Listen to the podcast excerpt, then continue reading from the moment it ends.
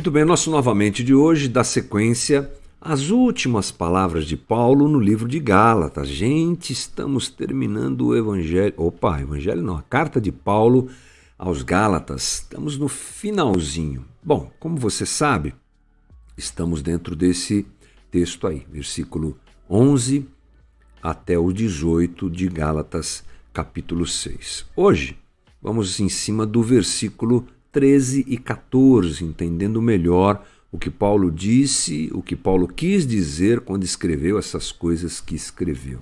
Então, vamos juntos nessa leitura que diz o seguinte: Nem mesmo os que são circuncidados cumprem a lei. Querem, no entanto, que vocês sejam circuncidados a fim de se gloriarem no corpo de vocês. Quanto a mim, eu jamais, que eu jamais me glorie, a não ser na cruz do nosso Senhor Jesus Cristo, por meio da qual o mundo foi crucificado para mim e eu para o mundo.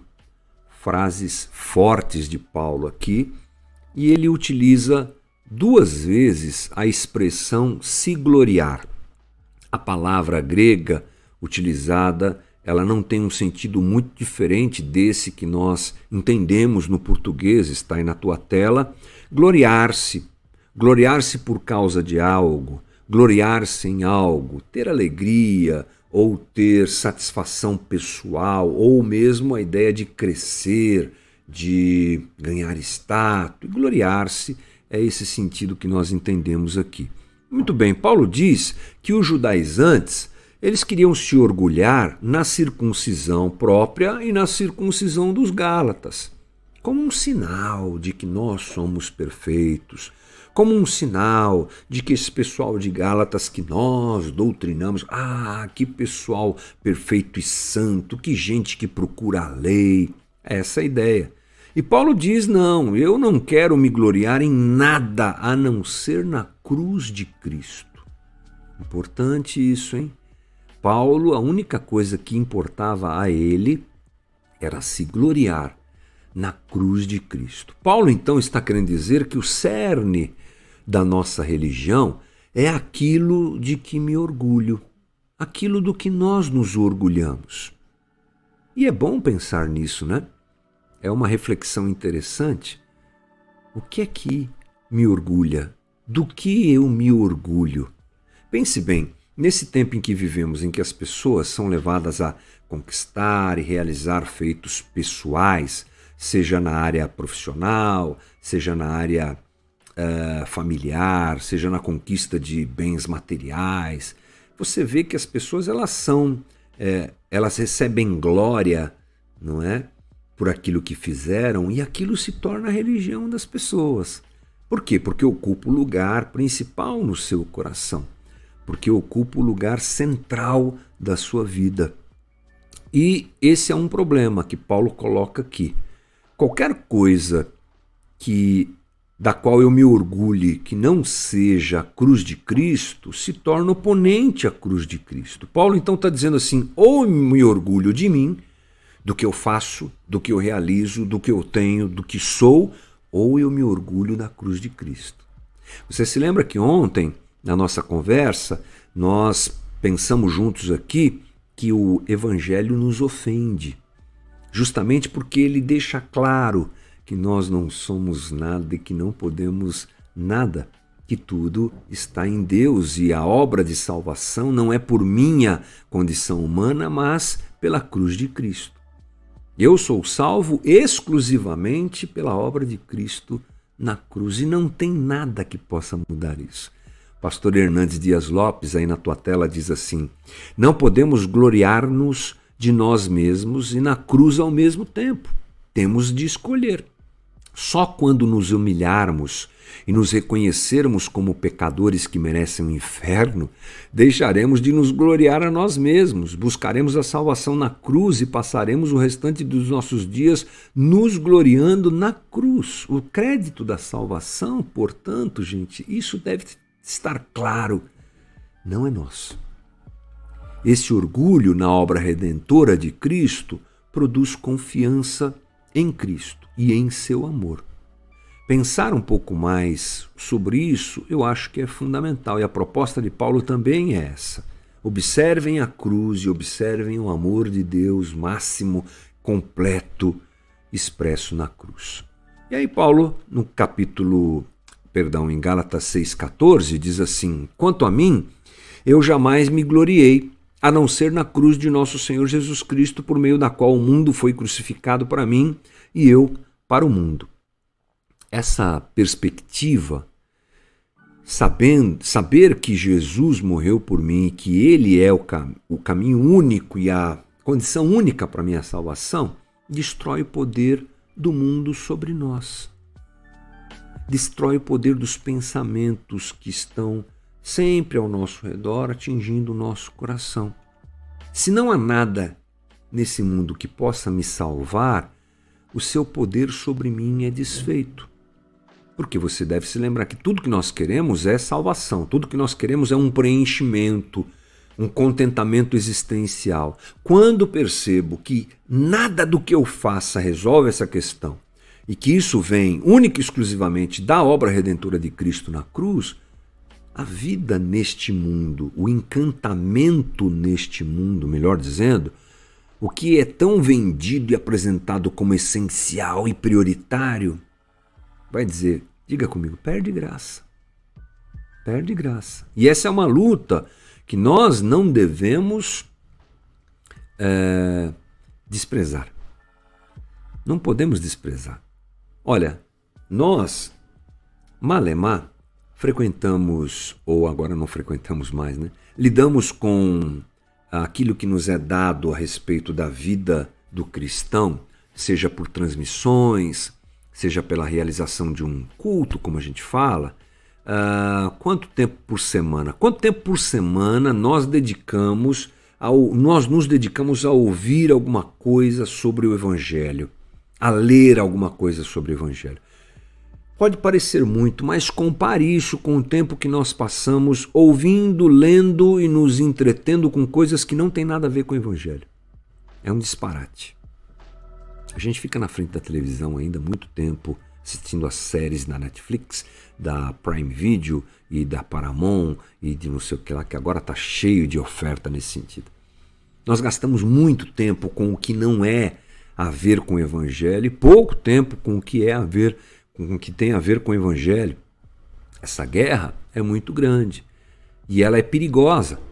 Porque, querendo ou não, assumimos, admitimos, essas coisas vão entrando em nós e elas começam a fazer parte da nossa vida.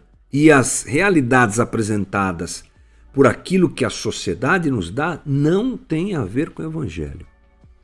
Tem a ver com o pensamento deste mundo, como a gente costuma dizer.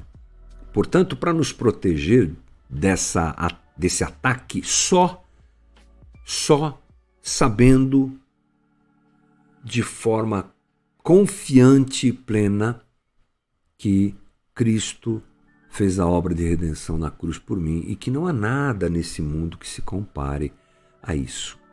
Gálatas versículo capítulo 6, versículo 15 diz: "De nada vale ser circuncidado e não ou não, perdão, o que importa é ser uma nova criação." Bacana isso, né, gente? Paulo está dizendo que o Evangelho muda o centro da nossa vida. Realizações ou fracasso na vida fracassos na vida religiosa não significam nada, porque foi Cristo que fez essa obra em mim. Eu não me sinto superior, lembra? Nós conversamos sobre isso. Não me sinto inferior. A incircuncisão ou a circuncisão não significam nada. Não tem nada a ver com o que eu faço, mas tem tudo a ver com o que Cristo fez por mim. E John Stott fala a respeito do batismo. Erramos historicamente quando achamos que qualquer observância religiosa pode substituir a salvação, não é? Porque a igreja tem essa tendência de colocar valores, ah, os batizados aqui, os não batizados ali, os batizados com o Espírito Santo ali, os não. É, é uma tendência humana que temos, mas John Stott deixa claro que o que importa, aliás, Paulo deixa claro, John Stott só reafirma isso, o que importa é ser nova criação, é o novo nascimento. Olha só, é, o que John Stott diz. Os profetas de Israel denunciaram a religiosidade sem vida. Deus, por intermédio dos profetas, queixou-se este povo se aproxima de mim e com a sua boca e com seus lábios me honra, mas o seu coração está longe de mim e o seu temor para comigo consiste só em mandamentos de homens. Ele está se referindo a Isaías 29, 13. E ele continua: esse mesmo formalismo religioso marcou a igreja medieval antes da reforma. O mesmo se deu com o anglicanismo no século XVII, até que John Wesley e George Whitefield Whitefield, perdão, nos devolveram o evangelho. E muito igrejismo contemporâneo faz o mesmo. Não passa de exibição seca, enfadonha, lúgubre e morta, mas a essência é ser interior. Uh, as formas externas de nada valem a realidade interior. Perdão, aqui está escrito errado, gente, mas a essência é interior.